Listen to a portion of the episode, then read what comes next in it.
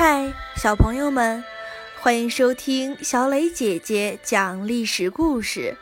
我们的故事全部来自专业正史，绝不细说。每周一、三、五来跟我一起听一段故事，了解一段中国历史吧。今天我要讲的故事是周武帝灭佛。周武帝宇文邕高高坐在宫殿上，表情严肃。大殿里全是人，除了官员之外，还挤满了和尚和道士。最近几年，这样的集会不知道开过多少次了。宇文邕下定决心，无论如何，这一次一定是最后一次。一位官员站在大殿中间，高声宣布。半年前，我们确定了三教的顺序：儒教第一，道教第二，佛教第三。可是，一个国家还是不应该同时有三种教。这一次，大家务必要讨论清楚。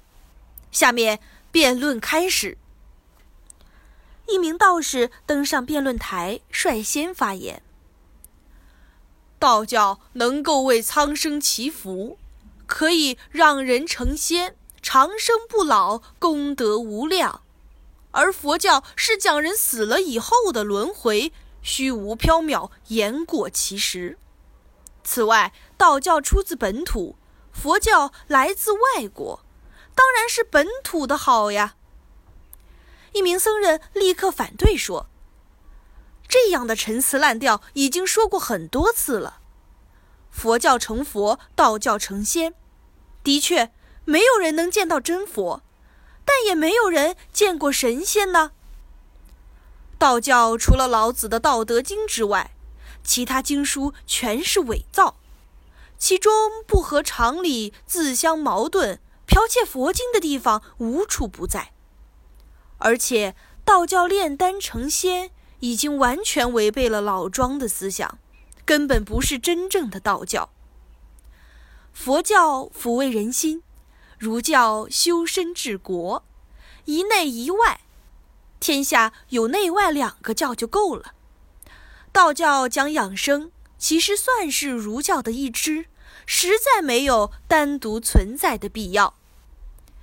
僧人滔滔不绝，句句在理；道士支支吾吾，无法反驳。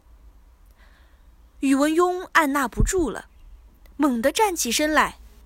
他离开宝座，走到大殿中间，登上了辩论台。全场顿时鸦雀无声。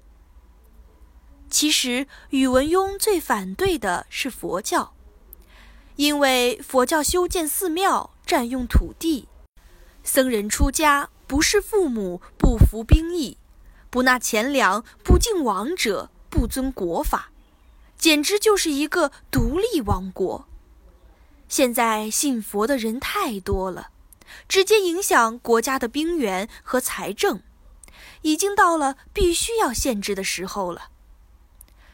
站在辩论台上，宇文邕大声说道：“佛教有三大问题：一，释迦牟尼娶妻生子，教主有问题；二，佛教准许和尚吃三种肉，教法有问题。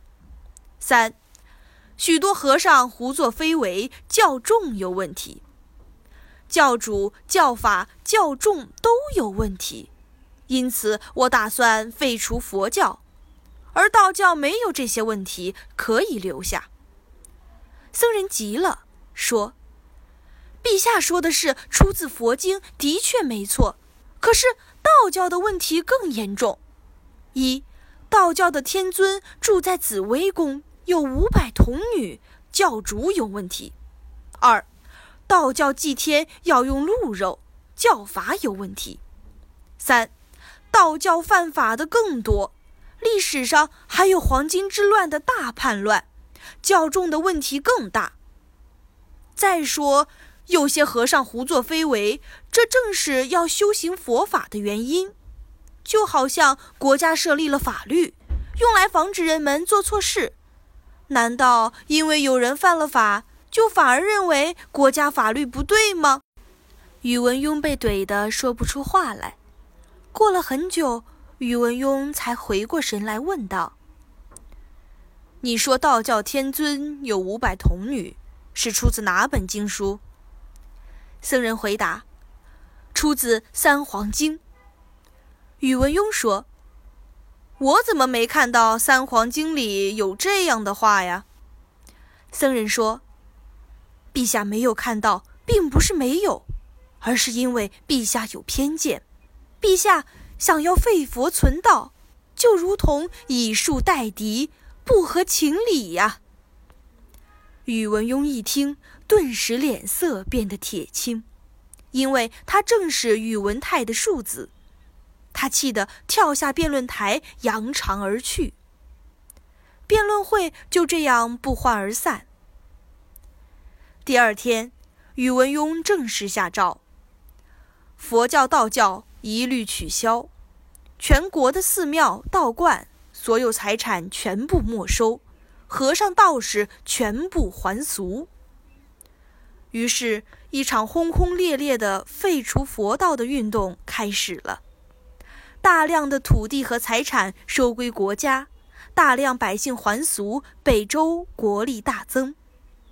第二年，北周对北齐发动进攻。两年后，北周消灭北齐，统一了整个北方。北齐没有道教，只有佛教，信佛教的人非常多，按照诏令也要全部还俗。宇文邕在皇宫里召见几百名北齐的高僧，一名僧人气势汹汹，厉声说道：“陛下灭佛是邪魔外道，死了是要下地狱的，你难道不怕吗？”宇文邕勃然大怒：“只要老百姓得到安乐，我怕什么下地狱呢？”僧人说：“哼。”陛下灭佛已种下苦果，天下百姓都要和你一同下地狱，哪里还有什么安乐？宇文邕不再说话，摆摆手，让僧人们全都退下。废佛的诏令继续在全国执行，北方无数的寺庙佛像被毁，几百万出家的僧人也全都还了俗。北周的国力空前强盛，统一天下指日可待了。